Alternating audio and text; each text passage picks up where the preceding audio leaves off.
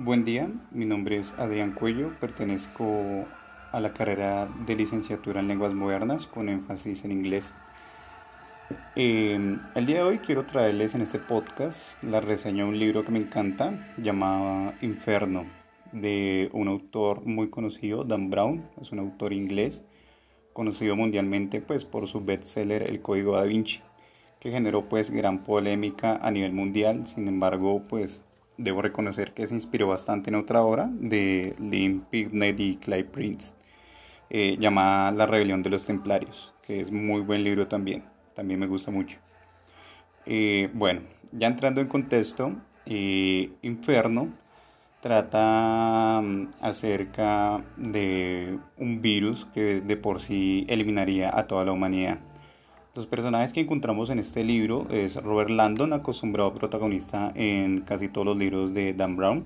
Se trata de un profesor de simbología religiosa e iconología, eh, graduado de la Universidad de Harvard, encargado de descubrir pues, los códigos en donde se encuentra el virus que eliminaría la existencia humana como tal.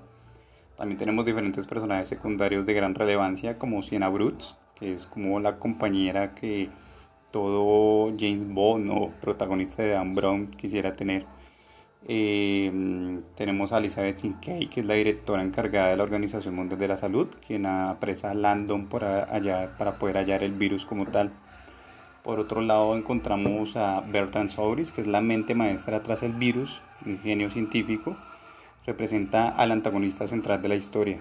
Tenemos al comandante, que es el jefe del consorcio, cuya organización es ultra secreta y es, digamos, dueña de los grandes secretos a nivel mundial de todos los países.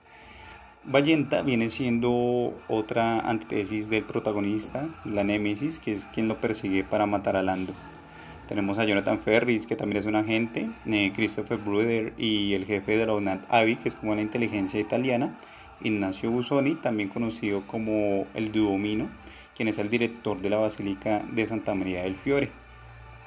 Mm, como ya estamos acostumbrados, mm, Dan Brown siempre nos lleva a viajar pues con la, imaginación a distintos lugares del planeta. Primero tenemos a Florencia, que es donde despierta Robert Landon, se recupera, esta, se recupera de una supuesta herida de bala en su cabeza. Tras las presentaciones con Siena Brooks, eh, mm, empieza la historia por una huida pues, de película por la ventana del apartamento de Siena, ya que es donde llega Vallenta a asesinarlos. ¿sí? Landon reconoce eh, el perfil de Florencia en una imagen parecida a la que puede ver desde la plaza de Michelangelo.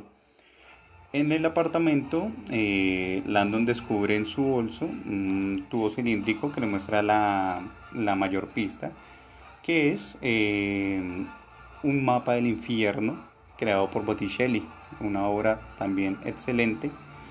Vemos que el libro está centrado mayormente en, en alegorías del infierno de Dante. Este mapa muestra un cono invertido constituido por nueve círculos en los que los condenados están subyugados a diferentes castigos según la gravedad de sus pecados.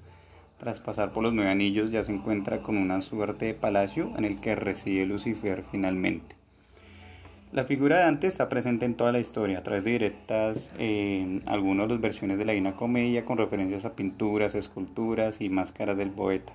Por ejemplo, en la plaza de Santa Cruz hay una estatua en la Galería al Aire Libre que da acceso a la Galería de Uffizi y hay otra estatua en el Palacio de Vecchio. Encontramos la máscara mortoria de Dante que también hace parte de las pistas del libro, quienes lo siguen Robert Landon y Sienna Brooks. Tras ver la, pues, la huida del apartamento, llegamos a los jardines Boboli, que es donde el profesor recuerda que hay una conexión entre el Palacio Pitti y el Palacio Vecchio del corredor Basario eh, no se le presta, digamos, demasiada atención en Florencia, pues seguro que, digamos, eh, todo el mundo camina sobre él. Hay posibilidad de una visita privada, que es donde llegan, pues, por decirlo así, varios amantes. Eh, luego nos trasladamos al Palacio Vecchio, donde le dan una obra sobre la Torre Almendada y el falso David que hay en la entrada. Más tarde se lamenta no visitar el verdadero, que junto a Hércules, Caco y los sátiros de Neptuno, suman una docena de penes recibiendo a los visitantes, algo que le parece muy curioso. Ya la acción se traslada luego a la plaza de Duomo, con los lugares clave, la Catedral de Santa María del Fiore, el Batisterio de San Juan, el Comandante de Giotto y tenemos finalmente a su miedo por la claustrofobia, donde tienen que incluirse en la cúpula de Brunelleschi, donde admira el extraordinario fresco de Vasari en el interior de la misma como tal. Entonces allí seguimos transcurriendo por los mayores lugares. Eh, finalmente de Florencia se trasladan a Venecia, donde pues también hay una gran índole en el libro acerca del misterio. Eh, tienen que recorrer el canal, el embarcadero San Marcos y los sonidos de Venecia no se parecen de a los de ningún otro metropolitano en el mundo, hay que decirlo. Ya la obsesión con la máscara, la peste, aparecen las pesadillas y los recuerdos de Landon.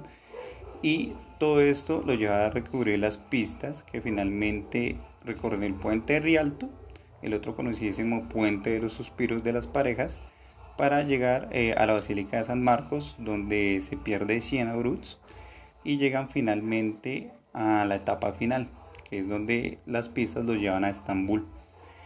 Allí es donde emprenden el tour por todas las fascinantes ciudades de Europa en un solo día. La tumba de Ericus, Enrico, dándolo de Estambul, que es el interior de Santa Sofía. Eh, Landon piensa que va tras un virus que eh, se propagará por el agua, donde hay un concierto espectacular, precisamente alegórico al infierno de Dante. Ya eh, en la cisterna se presenta un ciclo de conciertos nocturnos dirigido principalmente a los turnos. Suena esta sinfonía de Dante de Liszt entre el majestuoso bosque de columnas mientras buscan el lugar donde se escondía la bolsa con el virus, frente a la cabeza invertida de Medusa que sujeta a las columnas. Allí aparece el virus, eh, Siena, quien resultó ser una principal simpatizante de Bertrand Souris, quien fue el creador de, del virus, eh, hace todo lo posible para que éste se propague. Para su sorpresa, Landon y la Fuerza Avi llegan demasiado tarde cuando el virus ya se había propagado hace algunos días. Sin embargo, eh, debo reconocer que a mi parecer es un final épico que debería aplicarse a la situación actual. Después de tantos intentos por evitar el caos, ya el virus se dispersó, pero no genera mayores daños, sino solo a un tercio de la humanidad, logrando así que todos los seres humanos no se extingan. El virus en realidad era una bacteria que afecta a un tercio de la, población que los deja estériles, haciendo posible su procreación. Entonces, a mi parecer, el mejor final que puede haber en un libro para reducir la población mundial de una manera justa.